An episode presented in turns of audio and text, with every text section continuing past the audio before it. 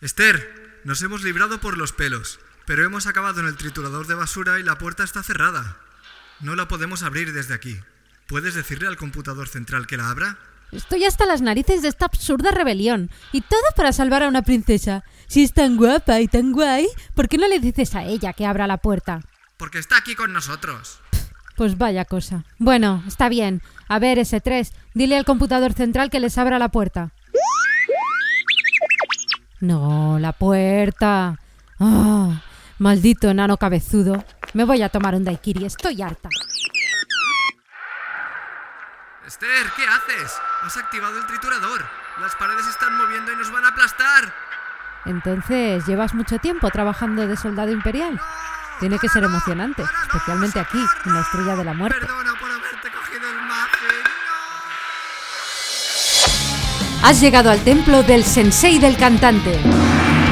El podcast para cantantes y profesionales de la voz de Vox Vocal Studio.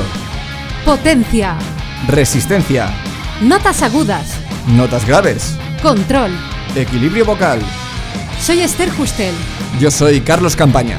Si quieres saber más sobre la voz, visita nuestro blog en vtvs.es barra blog. Vocal, compresión cordal, aducción vocal, aducción de las cuerdas vocales. La acción de juntar tus cuerdas vocales entre sí tiene muchos nombres, pero los nombres nombres son. Si no te suena ninguno de estos nombres ni su definición, en este episodio vas a descubrir algo nuevo que le puede dar un nuevo sentido a tu visión de la técnica vocal sin exagerar. En cambio, si ya conoces este concepto, quiero exponerte algunos problemas que he visto y he sufrido yo mismo. Y aunque ya hemos hablado sobre ello con anterioridad, he querido dedicarle un episodio completo porque me he marcado como objetivo desmitificarlo un poco y a la vez darle el protagonismo que se merece. ¿Qué? ¿Empezamos? Muy bien, primero, si el concepto de compresión vocal es nuevo para ti, te alegrará saber que hay un mundo nuevo de posibilidades frente a ti. O quizás te mosquearás por no haberlo sabido antes, pero en cualquier caso nada volverá a ser igual. Pues bien, cuando hablamos o cantamos, nuestras cuerdas vocales deben juntarse entre sí para poder producir sonido. Pero de la misma forma que puedes juntar más o menos las yemas de tus dedos índice y pulgar, puedes juntar más o menos tus cuerdas vocales entre sí. Por este motivo decimos que puede haber varios grados de compresión vocal. ¿Y cuántos grados de compresión vocal existen? En teoría infinitos, pero eso no ayuda mucho, ¿no? Así que vamos a hacer primero una representación mental y luego le ponemos sonido a esta representación. El mínimo grado de compresión vocal es cero. Cuando estás respirando sin utilizar tu voz, estás en este grado. En otras palabras, solo hay aire.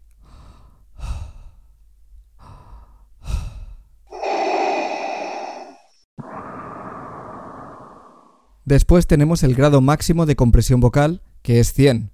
Cuando estás levantando un peso muy pesado es normal estar en este grado. Aquí las cuerdas vocales están completamente juntas y no emiten sonido. ¡Ja! ¡Ja! Y el punto ideal suele ser 50, justo en el centro. Cuando cantas o hablas no estás ni en 0 ni en 100, así que ¿por qué no puedes asumir que estás en el 50? Pues te lo muestro con unos ejemplos. Si por ejemplo estás al 30 de compresión vocal, tus cuerdas vocales están lo suficientemente juntas como para emitir sonido, pero dejan escapar demasiado aire. Esto te hace tener una voz airosa, a la que no le puedes dar potencia y que se fatiga relativamente rápido. Podría sonar algo así. If I could fly like the king in the sky.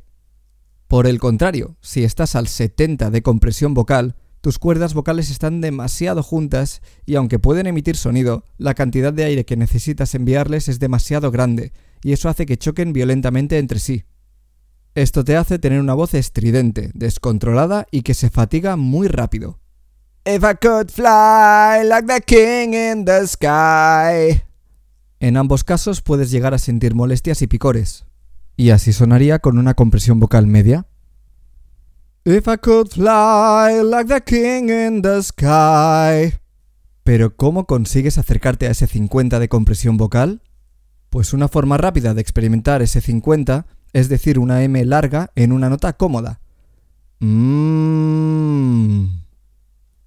Ten cuidado de que no te suene airosa mm, ni apretada.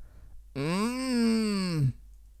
Pero lo realmente difícil es mantener ese 50 cuando hablas o cuando cantas, especialmente cuando cantas. Las vocales hacen que esa sensación de grado 50 de compresión vocal vaya cambiando ligeramente.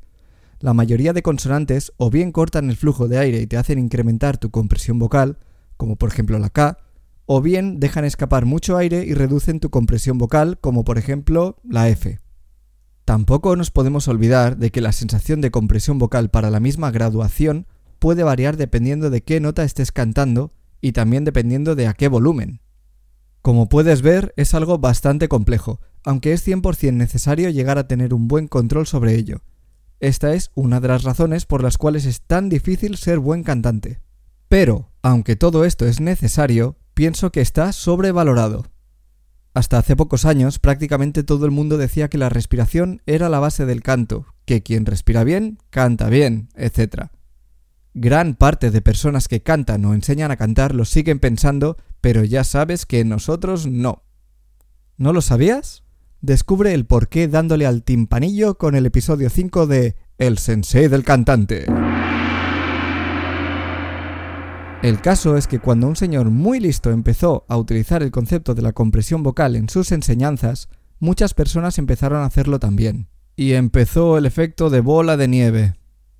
Cada vez la gente la hacía más y más grande hasta llegar a la actualidad, donde muchas personas basan la técnica vocal en este concepto, y muchas lo han llevado a la práctica de forma errónea. Luego te cuento más sobre esto. La verdad es que entiendo por qué ha pasado esto. En mi opinión es algo muy lógico, tiene mucho sentido y encima es fácil de entender, pero no hay que dejarse cegar con ningún supuesto santo grial. Como nota curiosa, el señor que popularizó el concepto es Seth Riggs, el creador de Speech Level Singing. Lo más gracioso de todo es que él lo utiliza solo cuando es necesario, lo que me lleva al siguiente punto. ¿Cómo plantear correctamente el uso de la compresión vocal? A mi modo de ver y según mi experiencia, se han generado dos problemas en torno a este concepto. Primer problema, no es la solución a todos los problemas. Vale, sabemos que cuando tu voz suena airosa es porque tus cuerdas vocales no se están juntando. Se está escapando tanto aire que lo puedes oír. Tiene mucho sentido que quieras incrementar tu compresión vocal para utilizar mejor ese aire, pero no siempre es tan sencillo como juntar más las cuerdas vocales. Si tratas de juntar más tus cuerdas vocales, puedes encontrarte con un problema. El control consciente que tenemos sobre nuestros músculos vocales es lamentable. Es muy fácil para ti ahora mismo mover tu dedo índice de arriba a abajo, pero no es tan fácil mover los músculos que manejan a tus cuerdas vocales. Para resumirlo un poco, tenemos una conciencia pésima sobre esos músculos, y cuando creemos que estamos juntando más nuestras cuerdas vocales, puede que estemos apretando el cuello, tensando la laringe, tensando la lengua y muchas cosas más. El segundo problema que yo veo es que no hay que mantener las cuerdas vocales juntas a toda costa. De la misma forma que la respiración en el canto debe ser algo inconsciente y relajado, la compresión vocal no es algo que debamos forzar. Suponiendo que tuviésemos un control perfecto sobre nuestras cuerdas vocales, que no lo tenemos, podría ser que tampoco arreglásemos el problema juntándolas más. Si estás utilizando demasiada presión de aire, es imposible que tus cuerdas vocales puedan mantenerse juntas. O si tu laringe está estrujándolas, van a estar apretadísimas y no podrán trabajar como deben trabajar. Y ahora, ¿qué problemas ocasiona una mala compresión vocal? Pues muchos, vamos a verlos. Empezamos por los problemas de tener demasiada compresión vocal. Antes te comentaba que tus cuerdas vocales pueden chocar entre sí de forma violenta. Violenta. Solo por utilizar la palabra violenta ya suena mal, ¿verdad? Si este proceso se repite durante largos periodos de tiempo, todos esos choques van a empezar a generar una especie de callos en tus cuerdas vocales. A estos callos se les llama nódulos y no son nada bueno, pero eso ya lo sabrás si ya has escuchado el episodio 36 de El Sensei del Cantante. Y eso solo en lo que a daños físicos respecta, que no es poco, pero también te va a causar problemas para poder utilizar tu voz correctamente, como por ejemplo, imposibilidad de cantar notas agudas con comodidad, tener que cantar siempre a un volumen alto, que tu voz se quiebre, y muchos más. Y ahora pasamos a los problemas de tener poca compresión vocal. Aunque tus cuerdas vocales no se enzarcen en una pelea violenta entre ellas, el hecho de que no se junten lo suficiente tampoco es una gran mejora. Al no juntarse, no puedes incrementar mucho el volumen y tu voz suena débil y airosa. Esto le quita personalidad y presencia a tu voz, y suele hacer que tus graves sean muy pobres.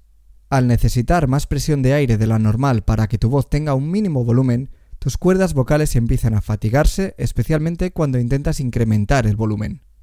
En ese caso, lo que haces es añadir aún más presión de aire y eso es fatal para tu voz. Todo esto también puede desembocar en problemas vocales, comúnmente en afonías o disfonías, pero también puede llegar a ser aún más grave. Así que, ¿qué puedes hacer para obtener una compresión vocal sana a lo largo de todo tu rango? Practicar y practicar como un descosido. en vez de pensar que tienes que apretar tus cuerdas vocales más o menos, busca qué ejercicios te ayudan a conseguir ese equilibrio de compresión vocal, ese grado 50. No ataques al problema de forma directa.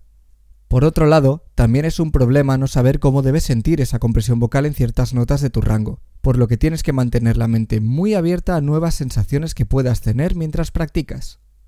Recuerda que es muy posible que lo que sientas que es una compresión vocal de grado 50 en realidad no lo sea.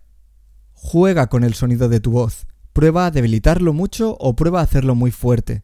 Siente los diferentes grados. Esa es la única forma de que puedas tener muchas referencias diferentes.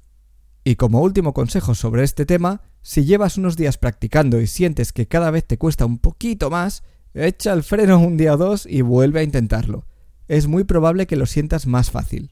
Así de sencillo. A veces tu voz está tan fatigada y viciada de días de práctica que simplemente necesita unas vacaciones para poder verlo desde otro punto de vista. Y hasta aquí el episodio de hoy. Gracias por escucharnos. Si te ha gustado y quieres más, hazte fan del sensei. Únete a nuestra comunidad de cantantes para aprenderlo todo sobre la voz. Visita vtvs.es barra sensei-fan